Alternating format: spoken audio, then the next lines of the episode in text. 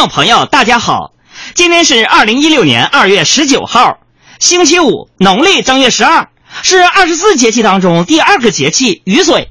每年的正月十五前后，太阳黄金达三百三十度时，此时气温回升，冰雪融化，降水增多，故取名为雨水。雨水和谷雨、小雪、大雪一样，都是反映降水现象的节气。下面请听象牙山村人民广播电台今天的十四乱侃。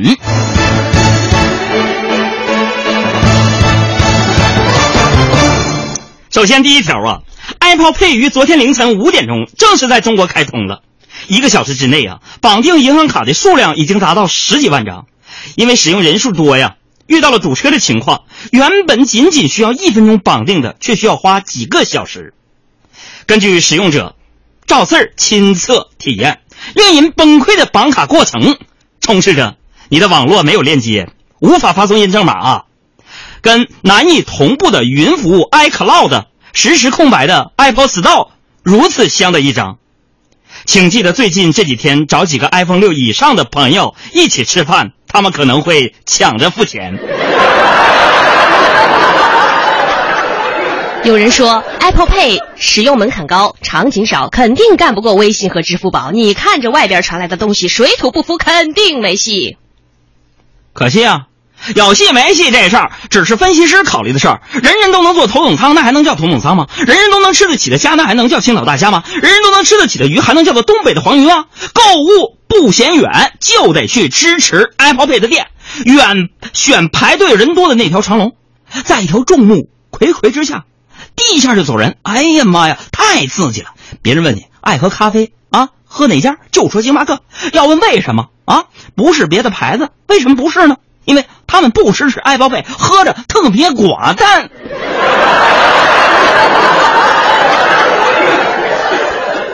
象牙山村人民广播电台，象牙山村人民广播电台，我们继续播送新闻。就在 Apple Pay 宣布在中国正式上线的同一天，三星也通过微博宣布，旗下的 Samsung Pay 将在二月二十四日正式展开公测。所以说，在有有有。哎，错了吧？错了，重来，重来，哎，哎，来，三二一，在此友情提示各位男性同胞，以后跟对象出去不能以钱包没带，或者是哎呀银行卡密码忘了为借口了。我觉得他们的这个名起的都有问题。嗯，我们看苹果的叫 Apple Pay，Apple Pay，三星的叫 Samsung Pay，华为的叫华为 Pay，也许以后还有乐视的乐 Pay。小米的米配，魅族的魅配，不由让人感叹，现在的支付手段比我们的赚钱手段都要多呀。我配，管你是啥新奇，是种风味，我配，管你是哪一类甲种，我配，我配，配配都配。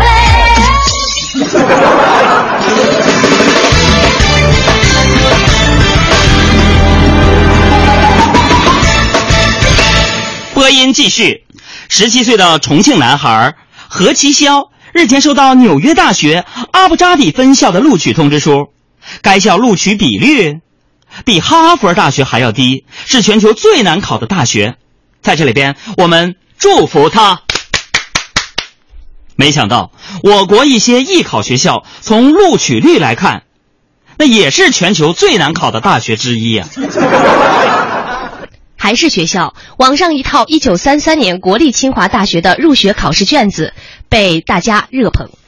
卷面显示，入学考试作文为五选一的命题方式，而英文的作文题目是用一百五十个英文单词讲述《三国志演义》当中的一个故事。这则新闻又一次沉重打击了大量学渣群体，就是不管你们穿越回哪一年，都一样的考不明白。再来说安徽芜湖。安徽芜湖的小芳啊，回家的时候遇到了男子持刀抢劫。当时是一个夜黑风高的晚上，小芳吓得呀，跪下来就哭诉：“我父亲出车祸，急需用钱。”不料抢劫的男的也跪下了，说：“自己没工作，你好点给点吧。”小芳说。三百六十块，你都全拿去吗？窃贼说：“你再给我点儿吧。”那要不这样吧，您留下电话给我，我帮你找工作吧。目前，该男子被抓着了。这就是人生如戏，全靠演技。这样悲惨的身世，你们还在这儿浪费什么时间呢？赶紧去参加选秀节节目去吧！都是千年的狐狸，你跟我玩什么聊斋呀？浙江一名小伙子做梦吃猪蹄儿，结果没想到愣是把自己的手狂啃一番，鲜血淋淋，吓坏了家人。在医院，小伙很尴尬。我我我不是自杀，我是梦游，这是我们家族遗传的梦游。所幸治疗及时，目前他的伤势并无大碍。真没想到，想吃上健康安全的食品的代价还是蛮大的。本村赵四儿表示，他啃的时候不疼吗？在山东济南市有一条迷魂人行道，三百米的人行道上栽了数百棵大树。市民进入人行道后，如同进入迷宫，走十米要绕五个弯，就连盲道也是弯弯扭扭的。我觉得这没错啊，多好啊！弯弯扭扭的这个人行道，这就是名副其实的遛弯啊。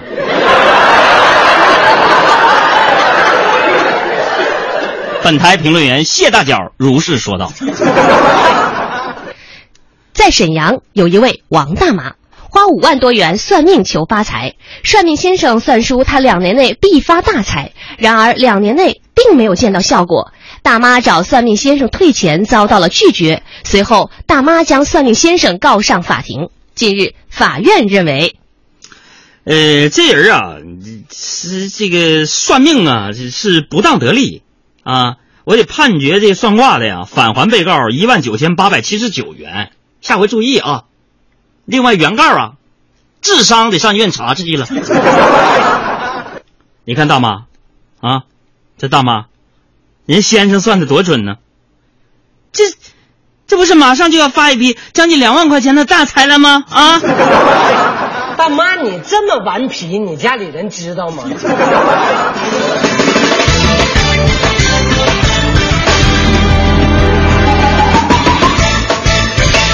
象牙山村人民广播电台，下面是换到主播宋小峰向你播报新闻时间。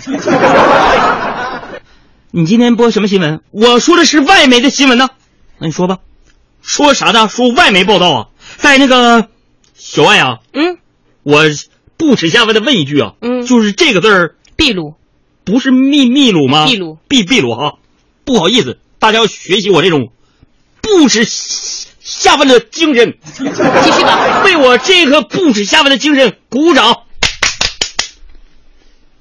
说是在秘鲁啊，嗯说是在秘鲁亚马逊雨林深处，有一条长约多长呢？就是老长了，六点五千米，就是十三里地的沸水河。沸水知知道啥意思吧？就是开水，开开水河，高温滚沸啊！地球物理学家呀、安德烈卢索探索的时候，看到各种动物落水之后被活活烫死，我的妈呀，老惨了，并且烫死死所有动物的过程几乎一致，瞬间溺死。瞬间溺死就是个成语，就是唰一下子死了。那么说，我个人觉得呀，作为一名科学家，他说活物落入河中就死亡，这种表述我觉得不太科学。嗯，因为在我们广大吃货的眼中，应该是活物落入河中就煮熟，你知道吗？我为什么今说的我有点脑脑缺氧啊？嗯，朋友们，我的播报风格你们喜不喜欢？如果喜欢的话，我就常来做客；不喜欢的话，我就常来做客。喜欢我的新闻播报，就给我的微信发了一个大大的赞字；不喜欢，发俩赞字。好，小峰，你先在旁边坐着啊。象牙山村广播电台，现在小爱继续为您播报国际新闻。印度一家公司近日发布了一款智能手机，售价仅约合二十四元人民币，多少钱？二十四块钱。哎，我的怎么又妈呀！回来了呢？出去，这么这么便宜？一边去。好好，该手机名叫 Freedom 二五一，配四英寸显示屏，一 G 内存，八 G 存储空间，三百二十万像素主摄像头，安卓五点一支持三 G 网络，只在网上销售。这款超低价智能手机的问世具有非常重要的意义，因为我们终于知道手机的成本价了。二十八块钱，二十四，二十四块钱，你买不了吃亏；二十四块钱，你买不了上当；二十四块钱，走过路过千万不要错过。佳木斯的、鹤岗的、骑摩托车挂着岛的、南来的、北往的，走一走，看一看喽。我再来说一条新闻吧。行行行，你说。